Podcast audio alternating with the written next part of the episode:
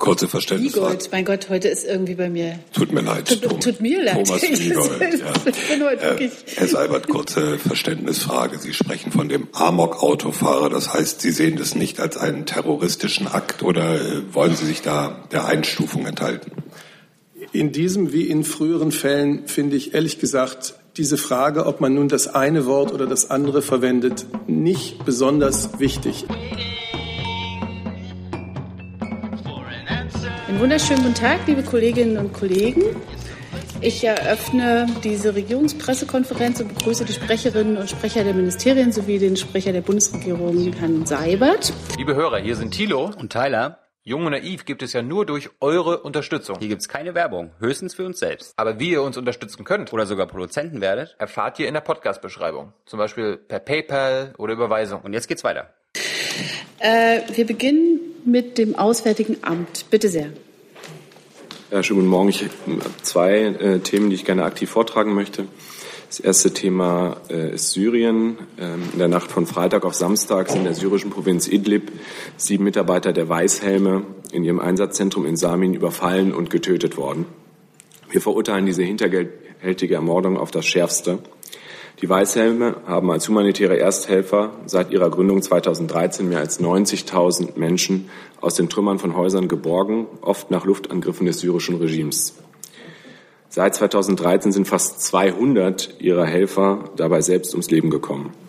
Die Weißhelme sind für viele Menschen in Syrien ein Symbol der Hoffnung und der Zivilcourage geworden und allzu oft Retter in letzter Sekunde. Genau gegen diese Symbolik richtet sich der Mord an den Mitarbeitern der Organisation. Das wird deutlich daran, wenn uns äh, wird auch deutlich daran, wenn uns über die genauen Hintergründe der Tat noch keine weiteren Informationen vorliegen. Und dann, wenn dazu keine Rückfragen sind, äh, würde ich gerne noch was sagen zu Burkina Faso. Ähm, Sie verfolgen alle die Nachrichtenlage zu dem mutmaßlichen Terroranschlag. Nach ersten Erkenntnissen sind bei dem Anschlag auf ein auch bei Ausländern beliebtes Restaurant 18 Menschen getötet worden. Nach Angaben der Regierung ist die Lage vor Ort seit den frühen Morgenstunden wieder unter Kontrolle und der Einsatz der Sicherheitskräfte beendet. Die Bundesregierung verurteilt diesen erneuten Anschlag in Ouagadougou in aller Schärfe. Unser Mitgefühl gilt den Opfern und ihren Familien und Angehörigen. Die Anschläge zeigen, wie sehr Sicherheit und Stabilität in der ganzen Region bedroht sind. Es muss verhindert werden, dass sich der Terrorismus weiter in der Sahelregion und in Westafrika ausbreiten kann. Das ist eine Herausforderung, mit der die Staaten der Region nicht alleine gelassen werden dürfen. Deutschland leistet dafür mit seinen Partnern in vielfältiger Weise auch im Rahmen der UN-Mission MINUSMA in Mali einen wichtigen Beitrag.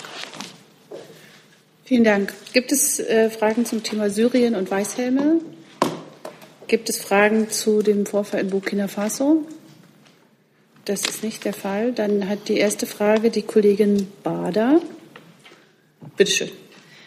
Ich habe eine Frage an Herrn Nant vom Bundesverteidigungsministerium. Medienberichten zufolge könnten Aufputschmittel eine Rolle gespielt haben bei dem nach einem Übungsmarsch gestorbenen ähm, Soldaten. Inwiefern liegen Ihnen hier Erkenntnisse zu? Womöglich ähm, ähm, auch Erkenntnisse darüber, ob das Problem Aufputschmittel zugenommen hat. Ähm, ich habe die, hab die Berichterstattung ähm, vom gestrigen Tag oder auch heute zur Kenntnis genommen. Wie Sie wissen, laufen die Untersuchungen zu dem Vorfall insgesamt noch. Wir haben ja gleich unmittelbar nach dem Vorfall ähm, ein Untersuchungsteam eingesetzt, die auch vor Ort in Munster zahlreiche Vernehmungen gemacht haben, dort mit den Betroffenen gesprochen haben. Wie gesagt, diese Untersuchungen laufen noch. Es liegt noch kein Abschlussbericht vor. Zum jetzigen Zeitpunkt gibt es keine gesicherten Erkenntnisse, dass die Ursachen ähm, zu diesem, oder wie die Ursachen zu diesem tragischen Unglück sein könnten. Also es ist keine Gründe, die das erklären könnten. Wir haben auch keine Erkenntnisse darüber, dass irgendwelche illegalen, aufputschenden Substanzen genommen wurden durch die betroffenen Soldaten. Ein Soldat, das ist richtig, soll ausgesagt haben, ähm, dass er vor dem Marsch eine Dose eines Energy Drinks zu sich genommen hat. Ob das jetzt die Ursache dafür ist, wie gesagt, völlig offen. Wir wissen derzeit noch nicht, ähm, was jetzt die Ursache für die betroffenen Soldaten ist. Ein Obduktionsbericht dazu liegt uns auch noch nicht vor.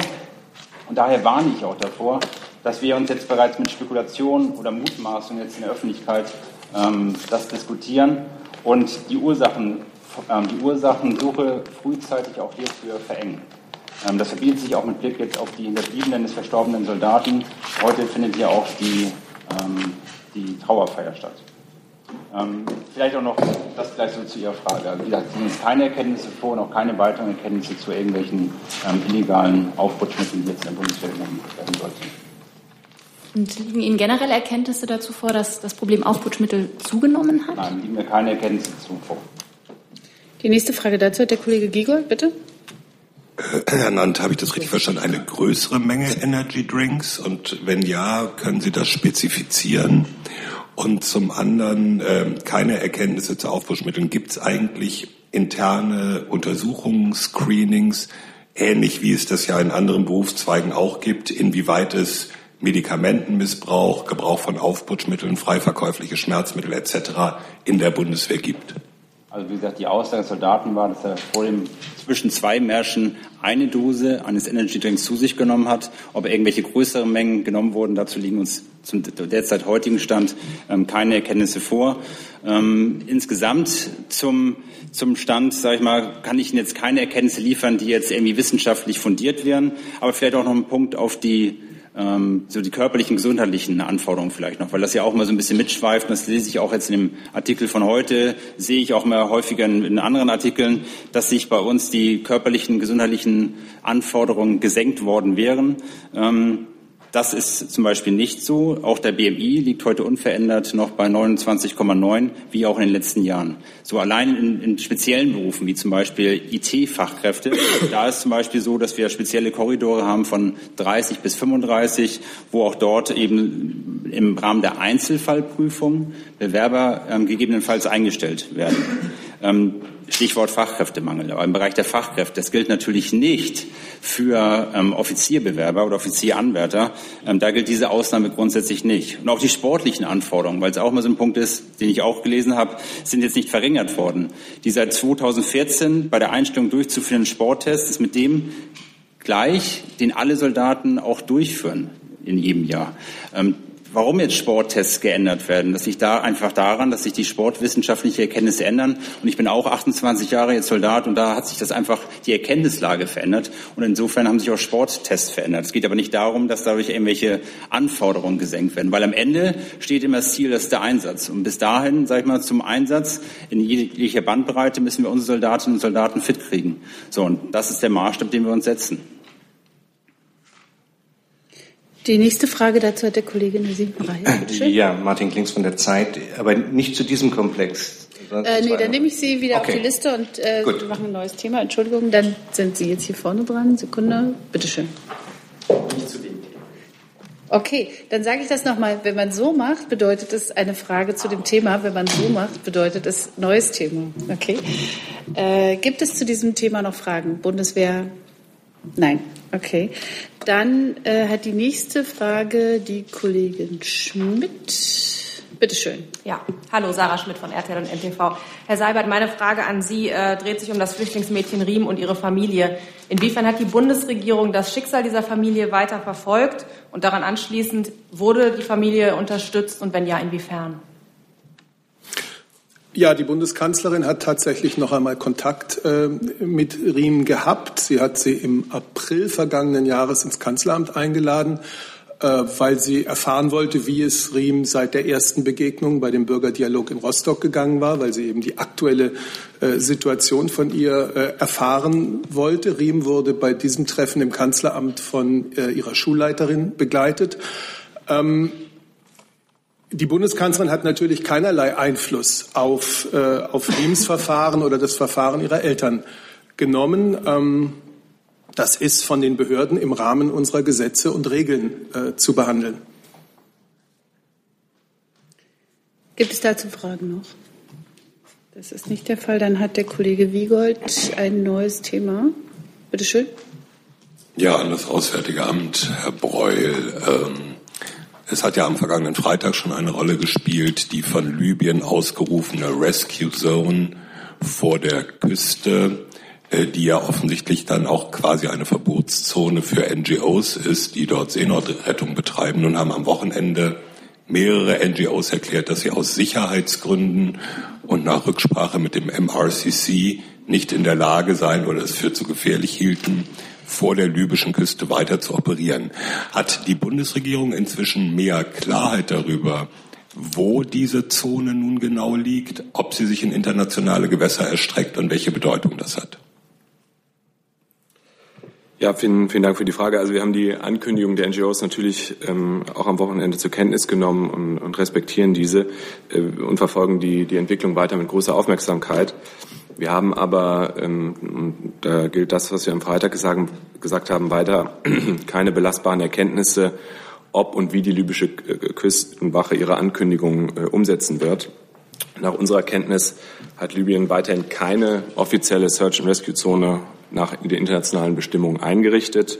Das kann nämlich nicht durch einseitige Erklärungen erfolgen, sondern in Abstimmung mit den Nachbarstaaten äh, und muss dann auch offiziell notifiziert werden bei der International Maritime Organization, die Teil der UN-Familie ist. Äh, wir erwarten natürlich insgesamt von der Küstenwache und von der Einheitsregierung, dass sie sich an internationales Recht halten. Nun muss ich leider noch mal die Frage wiederholen, die Ihr Kollege Schäfer vergangenen Freitag als merkwürdig klassifiziert hat. Was hat die Bundesregierung dafür vorgesehen, äh, deutsche Staatsbürger zu schützen, die als NGO-Mitglieder in internationalen Gewässern in eine mögliche Rescue Zone einfahren und dort bedroht werden von der libyschen Küstenwache? Ja, also ich kann vom Prinzip nur das ähm, wiederholen, was Herr Schäfer gesagt hat. Wir äh, leisten ja jetzt keine präventiven Schutzmaßnahmen äh, für, für deutsche Staatsangehörige, sondern äh, kümmern uns dann äh, um Staatsangehörige, wenn sie in Not geraten. Und das gilt natürlich. Eine noch. Ganz kurz. Das verstehe ich jetzt nicht ganz. Also wir reden über internationale Gewässer, in denen sich deutsche Staatsbürger, wenn sie die geltenden Bestimmungen einhalten, natürlich aufhalten dürfen. Wenn nun ein Anrainerstaat der Meinung ist, in diesen internationalen Gewässern äh, Gewalt ausüben zu müssen. Äh, sagt dann die Bundesregierung, na ja, präventiv können wir da eh nichts tun? So verstehe ich Sie jetzt. Nein, ähm, Sie haben in der Frage selbst jetzt schon viele äh, Wenns äh, und, und Falls äh, benutzt. Äh, das äh, machen wir nicht. Äh, wir, wir, bemühen uns jetzt darum, äh, den Sachverhalt aufzuklären. Ich habe Ihnen gerade äh, gesagt in meiner einleitenden Antwort, dass man so eine Search and Rescue Zone nicht einfach äh, irgendwie durch den libyschen Offizier ausrufen kann, sondern dass es dafür Bestimmungen gibt. Und äh, wir bemühen uns jetzt um Aufklärung, äh, was da genau stattfindet. Und dann werden wir natürlich mit unseren europäischen Partnern gemeinsam überlegen, äh, was das zum Beispiel auch für unsere maritime Mission vor Ort heißt. Die nächste Frage dazu hat der Kollege Jung. Bitte schön. Nee, der Kollege Jung hat dazu. Äh, kurze Frage, Kollege Zips, Sie wollen zu diesem Thema, dann setze ich Sie sofort auf die Liste und nehme Sie da wieder raus. Okay. Herr Breul, Herr Schäfer hatte in den letzten Wochen immer wieder betont, dass es auch schon mal Fälle gab, wo äh, Deutsche von, der, von, von Libyen oder von der libyschen Küstenwache in irgendeiner Weise gerettet werden oder befreit werden mussten. Können Sie uns da mal Einblicke geben? Äh, welche Fälle gab es da in den letzten, äh, also in diesem Jahr, sagen wir mal in diesem Jahr? Und Herr Seibert, äh, steht die Bundesregierung eigentlich grundsätzlich an der Seite der deutschen NGOs im Mittelmeer? Ja, also zu konkreten Einzelfällen kann ich Ihnen jetzt nicht berichten, nichts berichten. Können Sie es nachreichen? Ja? Das ist ein Ja? Guck mal. Also zunächst einmal sind wir uns ja, glaube ich, einig, dass es erstmal wichtig ist, ein klares Lagebild zu bekommen über das, was dort innerhalb und angeblich außerhalb äh, der libyschen Gewässer äh, stattfindet. Wir beobachten das mit großer Aufmerksamkeit und äh, haben aber diese belastbaren Erkenntnisse noch nicht. Die müssen erst mal hergestellt werden. Ansonsten haben wir es äh, für sehr richtig gehalten und unterstützt, dass äh, Italien diese Initiative ergriffen hat, mit den äh, in der Seenotrettung tätigen Schiffen der Nichtregierungsorganisationen einen Verhaltenskodex aufzustellen, abzuschließen. Das ist aus unserer Sicht sinnvoll, weil es mehr Koordination bringt, dadurch auch wahrscheinlich das Retten von Menschenleben ermöglicht, erleichtert. Und äh, es ist gut, dass mit mehreren NGOs es dazu bereits ähm, eine Einigung gegeben hat. Grundsätzlich kann ich nur sagen, und das wird der Kollege des Auswärtigen Amtes bestätigen, die Bundesregierung ist immer auf der Seite der äh, körperlichen Unversehrtheit selbstverständlich äh, deutscher Staatsbürger. Ich hatte aber explizit äh, nach der Unterstützung für deutsche NGOs auf dem Mittelmeer gefragt. Das haben Sie jetzt nicht beantwortet, Herr Seibert. Es sind Nichtregierungsorganisationen. Wir sind als Bundesregierung äh, in der europäischen Mission Sophia äh, mit Schiffen der Bundesmarine beteiligt und äh, auch die nehmen eine lebensrettende, ähm, neben ihren anderen Aufgaben lebensrettende Aufgaben wahr. Ich habe das nur äh, als Anlass gesehen, weil Sie am Anfang von den Weißhelmen gesprochen haben, die auch eine NGO sind, deren Unterstützung Sie uns hier vorgetragen haben. Aber wenn es um deutsche NGOs geht, die in Gefahr sind auf dem Mittelmeer, äh, entweder von Rechtsextremen oder von Libyern, dann kommt da, kommen da keine Unterstützung, unterstützenden Worte. Ich glaube, es ist nicht sinnvoll, immer alles in einen Topf zu werfen. Dass wir äh, es unterstützen und auch für richtig halten, dass äh, dort Schiffe im Einsatz sind, um Menschen retten zu leben, äh, Menschen, Menschenleben zu retten. Das ist hier doch vielmals ausgedrückt worden. Nichtsdestotrotz sind auch dabei Regeln einzuhalten. Deswegen finden wir es richtig, äh, dass ein Verhaltenskodex zwischen der italienischen Regierung und verschiedenen Nichtregierungsorganisationen aufgestellt worden ist. Und unser gemeinsames Interesse, und ich hoffe, dass es ein gemeinsames Interesse ist, sollte dem Ziel dienen, diese Schlepperverbrecher aus dem Verkehr zu ziehen, beziehungsweise ihrem Geschäft den Boden zu entziehen. Die nächste Frage dazu hat jetzt der Kollege Zips, bitte. Ja, Martin Klingst von der Zeit. Klingst, okay. Ähm, ein, eine Frage nochmal zu, zu der Rettungsoperation. Kennen Sie einen Präzedenzfall, in dem ein Staat einseitig seine Rettungszone auf 70 Seemeilen ausgeweitet hat? Zweitens äh, handelt es sich ja auch hier um Schiffe, die zum großen Teil von deutschen äh, Organisationen, also auch mit äh, deutschen Staatsangehörigkeiten, äh, Staatsangehörigen an Bord betrieben werden. Da besteht ja auch so eine gewisse Schutzpflicht der Bundesregierung. Und äh, drittens ist ja die Frage, ähm, ob was sie eigentlich oder die Bundesregierung von der libyschen Erklärung hält. Denn die Rettungsoperation bedeutet ja, dass libysche Schiffe Flüchtlinge aufgreifen werden und nach Libyen zurückverfrachten werden. Und Libyen unterliegt weder der Genfer Flüchtlingskonvention noch äh, natürlich äh, der Europäischen Menschenrechtskonvention. Also die Flüchtlinge können dort zurückgebracht werden und sozusagen in diesen Folterknästen landen. Beunruhigt das die Bundesregierung nicht? Ich kann, kann gerne anfangen. Also Präzedenzfall äh, kenne ich jetzt keinen. Ähm, ich wollte vorhin nur sagen, dass äh, das äh, eine, eine bestimmte Norm ist, diese Einrichtung der Search and Rescue Zonen, die äh, für die es Regeln gibt äh, und wir jetzt äh, überprüfen müssen, ob das jetzt so der Fall gewesen ist. Ähm, wie gesagt, da ist jetzt keine Abstimmung mit uns notwendig, sondern müssen sich die Nachbarstaaten äh, einigen und das äh, dann notifizieren ähm, bei der International Maritime äh, Organisation. Ähm, und ich möchte nur, nur vielleicht allgemein sagen, ähm, voller Unterstützung dessen, was Herr Seibert gerade schon ausgeführt hat, uns ist wichtig, dass sich die Partner vor Ort äh, abstimmen. Dazu gehört die libysche Küstenwache, die wir ertüchtigen, die wir unterstützen wollen, dass sie dazu beitragen kann, auch Menschenleben zu retten. Ähm, dazu gehört äh, äh, auch die Rolle der italienischen Regierung, die, äh, die, die aktiv ist. Dazu gehört die EU-Mission. All diese Partner sollen sich an einen Tisch setzen und sollen äh, sehen, wie wir Menschenleben retten können. Und ähm, da ist äh, passiert der, derzeit schon viel. Herr Seibert hat den Kodex angesprochen. Von daher ähm, finde ich eigentlich, äh, ist das so ein bisschen schräg, wenn wir jetzt darüber reden, wer hier wen beschießt und so. Äh, unser Interesse als Bundesregierung ist es, dass wir zusammenarbeiten, um zu verhindern, dass ähm, Menschen im Mittelmeer ums Leben kommen. Wenn ich noch was hinzufügen darf, Sie hatten ja gerade das Thema Folterlager oder Folterknäste oder so ähnlich ähm, erwähnt.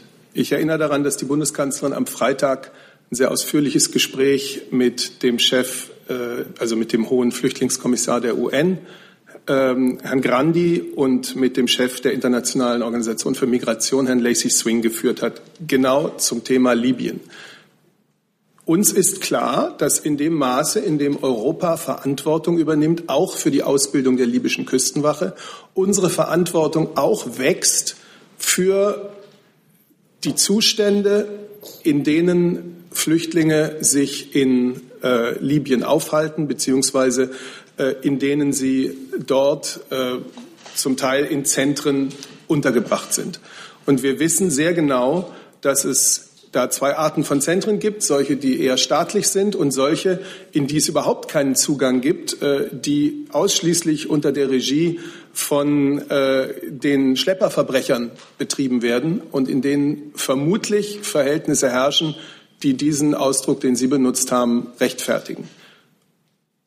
Die Bundesregierung hat zugesagt, sowohl der IOM als auch dem UNHCR zusätzliches Geld zur Verfügung zu stellen, weil beide Organisationen ihre Tätigkeit für Flüchtlinge und Migranten in Libyen ausweiten wollen, ihre Bemühungen dort humanitäres Umfeld zu schaffen, ausweiten wollen. Und wir wollen diese Bemühungen als Bundesregierung, als Bundesrepublik Deutschland unterstützen, so wie wir hoffen, dass das viele andere europäische Staaten auch aufgreifen werden. Das heißt, unsere Verantwortung nimmt zu. Das ist aber ein langer Prozess, bis wir es geschafft haben, dass Vertreter der internationalen Organisationen in all diese Einrichtungen ähm, und Lager Zugang haben. Aber das muss unsere, unsere Zielrichtung sein.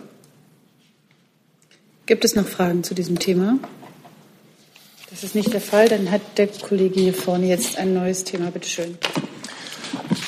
Meine Frage richtet sich an Herrn Breul und Herr Seibert, Adrian Arnold vom Schweizer Fernsehen. Äh, die deutsch-schweizerischen Beziehungen leiden zurzeit, vor allem aus Schweizer Sicht, an dieser Spionageaffäre. Herr Seibert, weshalb hat die Bundesregierung die Ermittlungen des Generalbundesanwalts gegen mehrere Mitarbeiter des Schweizer Nachrichtendienstes nicht verhindert? Und zweite Frage, wie sehr belastet diese Spionageaffäre Ihrer Meinung nach die deutsch-schweizerischen Beziehungen? Ich schlage vor, dass das der Kollege des Innenministeriums übernimmt. Äh, Entschuldigung, das, pardon, ich mache es immer falsch. Die Kollegin vom Justizministerium. Auch ich mache das gerne, danke. Ähm, genau, also Sie ähm, stellen das ja schon als Fakt dar. Das kann ich in der Form nicht bestätigen. Ähm, ich würde Sie bitten, sich da an die Pressestelle des GBAs zu wenden. Wenn es ein solches Ermittlungsverfahren gibt, dann ist es gute Praxis, dass der GBA das öffentlich macht. Ich möchte trotzdem noch nachfragen. Also es ist ja Fakt, dass äh, ein Mitarbeiter des Nachrichtendienstes der Schweiz äh, in Untersuchungshaft ist. Und äh, jetzt sollen diese Ermittlungen offenbar weiter ausgeweitet sein. Dort können Sie nichts bestätigen, oder? Wegen der laufenden Verfahren muss ich Sie an den GBA verweisen. Gibt es zu diesem Thema noch Fragen? Das ist nicht der Fall. Dann hat der Kollege in der achten Reihe ein neues Thema. Bitte schön. Ja, Jens Thora, Deutsche Welle. Herr Seibert, gibt es irgendeine Reaktion der Bundeskanzlerin oder der Bundesregierung zu den Pressemeldungen, nachdem Gerhard Schröder einen hohen Posten bei Rosneft in Russland demnächst bekommen wird? Nein, ich kann als Regierungssprecher ähm, die berufliche Entwicklung des Altbundeskanzlers nicht äh, kommentieren. Gibt es da irgendwas im Auswärtigen Amt, Herr Breul? Weil immerhin äh, ist Rosneft ja durchaus von den Sanktionen der EU gegen Russland betroffen. Nee, habe ich auch keine, keinen Kommentar zu. Dazu noch Fragen? Das ist nicht der Fall. Dann ist jetzt der Kollege Wackert mit einem neuen Thema dran. Bitte schön. Ja, ich habe nochmal eine Frage zum Thema äh, Flüchtlinge. Ähm, die IOM hat wenn ich da richtig informiert bin, ähm, Zahlen mitgeteilt, dass mehrere hunderttausend syrische Flüchtlinge, vermutlich vor allem aus ähm, der Türkei und aus dem Libanon, in das Land zurückgekehrt sind, nach Syrien. Ich glaube, 800.000 war die Zahl. Mich würde mal interessieren, äh, wie viele ähm, Syrer in Deutschland sind denn rückkehrwillig und gibt es eigentlich Hilfen? Gibt es eigentlich diese Rückkehrhilfen, die es ja zum Beispiel für Afghanen gibt, für eine freiwillige Rückkehr auch für Syrer? Also äh, zu der Zahl der Rückkehrwilligen kann ich Ihnen jetzt hier abschließend keine Auskunft geben. Ich befürchte auch, jedenfalls unter dem, unter der Überschrift wird das schwer zu ermitteln sein, denn wir können ja allenfalls Zahlen äh, generieren ähm, zu denjenigen, die rückkehrwillig sind und sich mit diesem Wunsch an offizielle Stelle gewendet haben. Also sozusagen diejenigen, bei denen der Wunsch möglicherweise vorherrscht, aber der noch nicht kommuniziert ist, den Wunsch kennen wir selbstverständlich nicht. Insofern wäre das ohnehin naja, wir kennen ja nur, wir können ja nur den Wunsch derjenigen kennen, die sich mit offiziellen Stellen in Kontakt setzen genau. und diesen Wunsch formulieren. Und ähm, ähm, diejenigen, die diesen Wunsch hegen, aber das nicht kommunizieren gegenüber einer Stelle, die, woher sollen wir diesen Wunsch kennen? Insofern wäre diese Zahl ja allenfalls immer nur eine Teilrealität. Ja, aber das würde ja schon helfen. Wie viel haben Sie denn Ja, auch da äh, bin ich relativ unsicher, dass wir so eine Zahl kennen. Ähm, nehme das aber gerne mit und würde das äh, verknüpfen mit der Frage, ob und inwieweit ähm, auch eine entsprechende Rückkehrhilfe, Förderung hier möglich ist. Dann hat die Kollegin in der achten Reihe ein neues Thema. Ja. Eine Frage zu den Ereignissen übers Wochenende in Charlottesville in äh, Virginia, in den Vereinigten Staaten. Ich wollte fragen, ob äh, Ihnen bewusst ist, äh, dass die Gruppierungen, die rechtsradikale Gruppierungen, die da unterwegs waren, irgendwelche Bezüge haben zu ähnlichen Gruppen in Deutschland und auch, äh, ob die Bundesregierung jetzt sich Sorgen macht, dass durch äh, solche Ereignisse die Rechtsradikalen bzw. die Neonazis in Deutschland sich dadurch verstärkt fühlen könnten. Wer sich berufen Ich- fühlt. Also, Ja, ja, genau. ich fühle mich berufen, aber ich bin nicht in der Lage, Ihnen etwas über mögliche Verbindungen nach Deutschland zu sagen. Das muss ich gleich sagen. Ich will trotzdem zu diesem Thema äh, sagen, wie sehr äh, die Bundeskanzlerin den Tod der jungen Frau bedauert, die Opfer dieses Amok-Autofahrers geworden ist. Ihre Gedanken sind bei den Angehörigen und Freunden ähm, dieser Frau und sie sind auch bei den Verletzten, von denen wir hoffen, dass sie alle vollkommen genesen werden. Aber man muss sagen, auch abgesehen von diesem Attentat waren das absolut abstoßende Szenen, äh, die bei diesem rechtsextremen Aufmarsch zu sehen waren. Da wurde unverhüllt und in übelster Form Rassismus zur Schau gestellt, Antisemitismus, Hass. Und wo immer es zu solchen Bildern und zu solchen Sprechchören kommt, ist das widerwärtig. Es steht im völligen Gegensatz zu dem, wofür die Bundeskanzlerin, wofür die gesamte Bundesregierung politisch arbeitet. Und äh, wir sind solidarisch mit denen, die sich friedlich gegen solche aggressiven rechtsextremistischen Haltungen stellen. Gibt es zu diesem Thema noch Fragen? Ach so, ja, natürlich. Entschuldigung, Kollege Giegold, bitte. Kurze Verständnisfrage. Giegold, mein Gott, heute ist irgendwie bei mir. Tut mir leid. Tut, tut mir leid. Thomas Giegold, ja. Ich bin heute Äh. Herr Seibert, kurze Verständnisfrage. Sie sprechen von dem Amok-Autofahrer. Das heißt, Sie sehen das nicht als einen terroristischen Akt oder äh, wollen Sie sich da der Einstufung enthalten? In diesem wie in früheren Fällen finde ich ehrlich gesagt diese Frage, ob man nun das eine Wort oder das andere verwendet, nicht besonders wichtig. Ich glaube, es ist ganz offensichtlich, was da geschehen ist.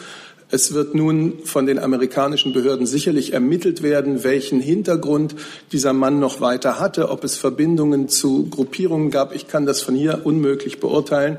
Es ist eine böse Tat äh, und es ist, deswegen habe ich es jetzt so genannt, wie ich es genannt habe. Dazu noch Fragen? Das ist nicht der Fall. So, und jetzt hat der Kollege Klingst ein neues Thema. Ja, Nordkorea. Gibt es, das äh, Frage betrifft das Auswärtige Amt und auch das Bundeskanzleramt, gibt es über das, was der Außenminister am Wochenende gesagt hat, noch weitere Erklärungen der Bundesregierung? Gibt es Bemühungen der Bundeskanzlerin zur Deeskalation dieses Konfliktes beizutragen? Hat sie vielleicht mit dem Präsidenten Trump gesprochen? Äh, Es wurde bekannt, dass Präsident Trump über dieses Thema mit äh, dem französischen Präsidenten gesprochen hat. Und gibt es Bemühungen, den Amerikanern zu verdeutlichen, dass ein möglicher Konfliktfall nicht den NATO-Konfliktfall aus, äh, NATO-Verteidigungsfall auslösen würde? Also über Telefonate mit ausländischen Staatschefs würde ich berichten, wenn ich darüber zu berichten hätte. Die Bundeskanzlerin hat ja sehr klar äh, am Samstag auch noch einmal gesagt, ich hatte am Freitag hier äh, auch entsprechend mich eingelassen, es, wir sehen keine militärische Lösung dieses Konflikts. Es kann nur einen Weg geben im Interesse aller Seiten, nämlich, wie die Kanzlerin gesagt hat, die beständige Arbeit an einer politisch-diplomatischen Lösung. Die Arbeit findet im UN-Sicherheitsrat statt, mit den Mitgliedern des UN-Sicherheitsrats ähm, und vor allem auch in einer sehr äh, engen Zusammenarbeit zwischen den betroffenen Ländern, den USA, China, Südkorea und natürlich Japan. Deutschland wird allen sich abzeichnenden Lösungsmöglichkeiten sehr positiv, auch sehr aktiv äh, gegenüberstehen. Aber das ist das, was ich Ihnen dazu heute sagen kann. Eine Frage zu diesem Thema vom Kollegen Jung, bitte. Nur zu Verständnis, Herr Seibert, falls es zu einer Militärlösung kommt, äh, ist die Bundesregierung in Deutschland nicht dabei, auf keinen Fall. Korrekt? Sie wissen doch, dass wir hier über so etwas schon gar über solche entsetzlichen Szenarien nicht spekulieren. Ich habe am Freitag gesagt, äh, eine, der Weg in eine militärische Lösung hätte entsetzliche Konsequenzen. Und deswegen ist es ganz klar unsere Haltung, es muss politisch, diplomatisch gearbeitet werden, es muss eine möglichst einmütige Haltung hergestellt werden der Weltgemeinschaft gegen äh, die nordkoreanische Politik. Und das muss sehr klar sein, daran müssen wir arbeiten. Schließt sich die Bundesregierung der Deeskalationsforderungen der Chinesen und Russen an, ähm, die fordern, dass die Amerikaner und Südkoreaner ihre gemeinsamen Militärmanöver stoppen? Zur verbalen Deeskalation äh, hat die Bundeskanzlerin und ist auch an dieser Stelle am Freitag sehr klar aufgerufen worden, weil wir ganz überzeugt sind, dass keine Lösung des, äh, des Problems in so einer äh, rhetorischen Eskalation äh, liegt. Und das ist das, was ich Ihnen dazu zu sagen habe. Sie haben gerade gesagt, dass es keine militärische Lösung gibt. Dann können, könnten Sie ja auch die Forderung unterstützen, dass Südkoreaner und Amerikaner ihr Militärmanöver einstellen zur Deeskalation der Lage. Ich glaube, wir sind uns aber einig, dass äh, Manöver durchzuführen nicht gleichbedeutend ist mit militärische Lösungen suchen. Gibt es weitere Fragen zu dem Thema? Das ist nicht der Fall. Dann hat der Kollege Wackert ein neues Thema. Bitte schön. Ja, ich habe noch mal ein Thema zur äh, Frage zum Thema äh, Diesel. Ähm, und zwar zum Thema Dieselbesteuerung. Ich weiß, haben wir ja schon öfter äh, diskutiert. Trotzdem würde mich auch angesichts der Forderungen gerade aus der SPD und dem SPD-Ministerium nach einer E-Quote äh, interessieren, ähm, wie Wirtschafts- und Umweltministerium zunächst mal ähm, zu der auch Überlegung, äh, Meinung des Umweltbundesamtes stehen, dass eben diese Dieselsteuerung, Dieselsteuerbegünstigung jetzt nicht mehr zeitgemäß und abgeschafft werden sollte. Und wer fängt an? Ich kann gerne anfangen. Okay, bitteschön. Das ist eine Debatte, an der wir uns nicht beteiligen. Eine solche Debatte wäre aus unserer Sicht nur sinnvoll, wenn sie im Zusammenhang mit dem Steuersystem insgesamt geführt wird. Wir brauchen nicht mehr Steuern, sondern einen Qualitätscheck des bestehenden Steuersystems. Unser Steuersystem muss insgesamt ökologischer werden und auch kleinere Einkommen entlasten. Darum würden wir uns diesen Vorschlag in dieser isolierten Form nicht zu eigen machen.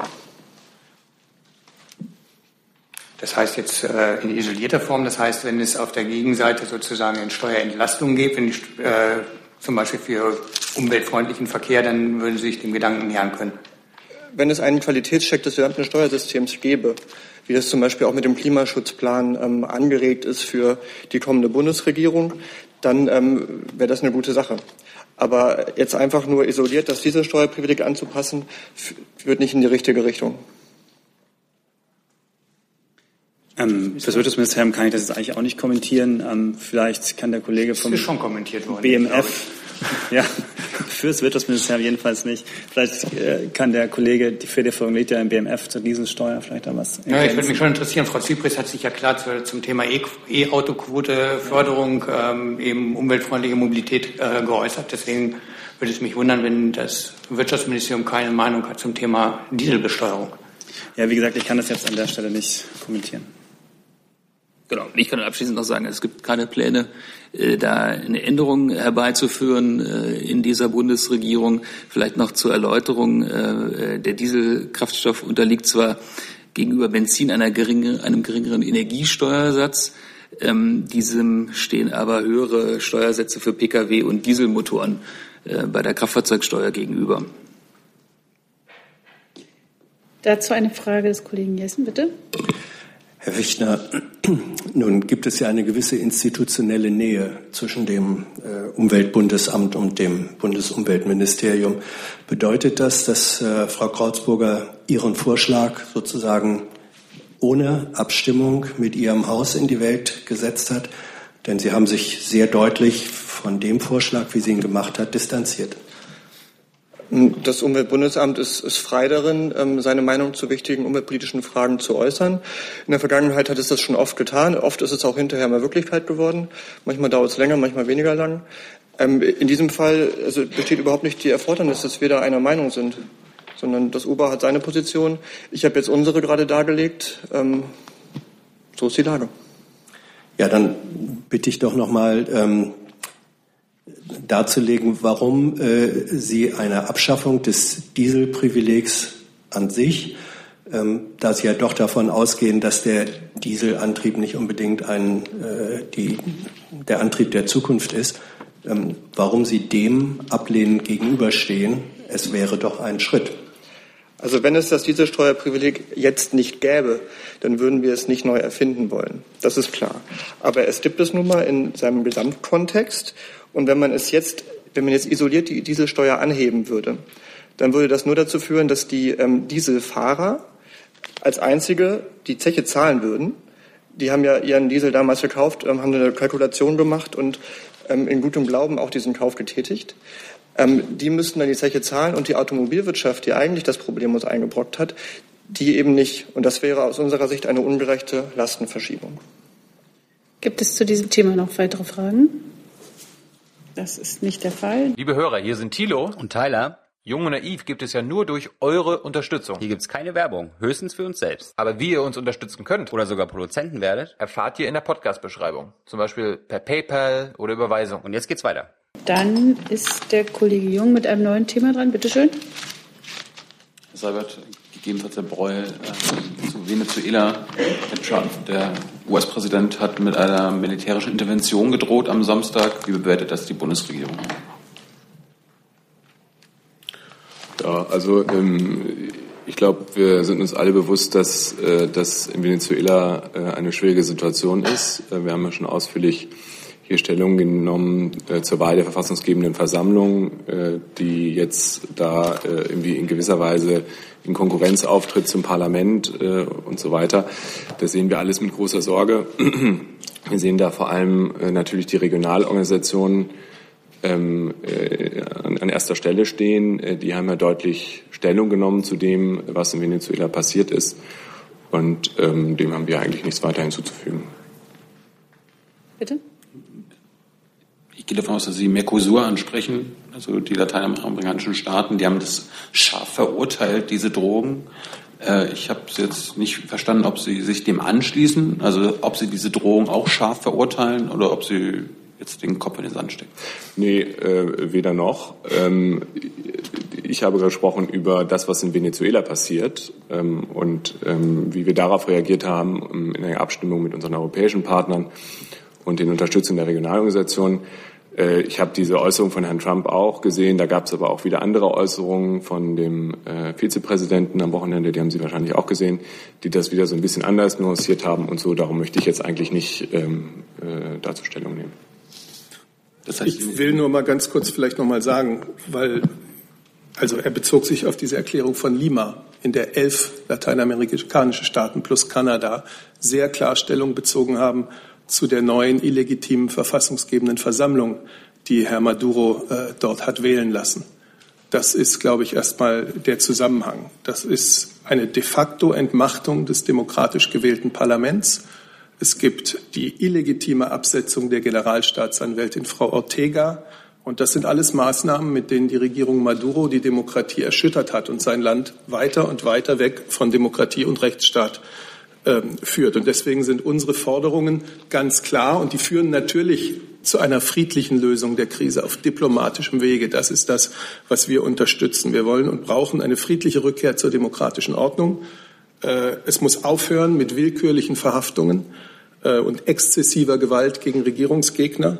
Und die abgesetzte Staatsanwältin, die schon erwähnte Frau Ortega, muss Schutz bekommen. Es müssen alle politischen Gefangenen freigelassen werden. Das ist unsere Forderung. Das ist auch der Kern der Erklärung von Lima, mit der, wie gesagt, elf lateinamerikanische Länder und Kanada äh, sehr klar den Bruch mit der demokratischen Ordnung verurteilen, den Präsident Maduro eingeleitet hat.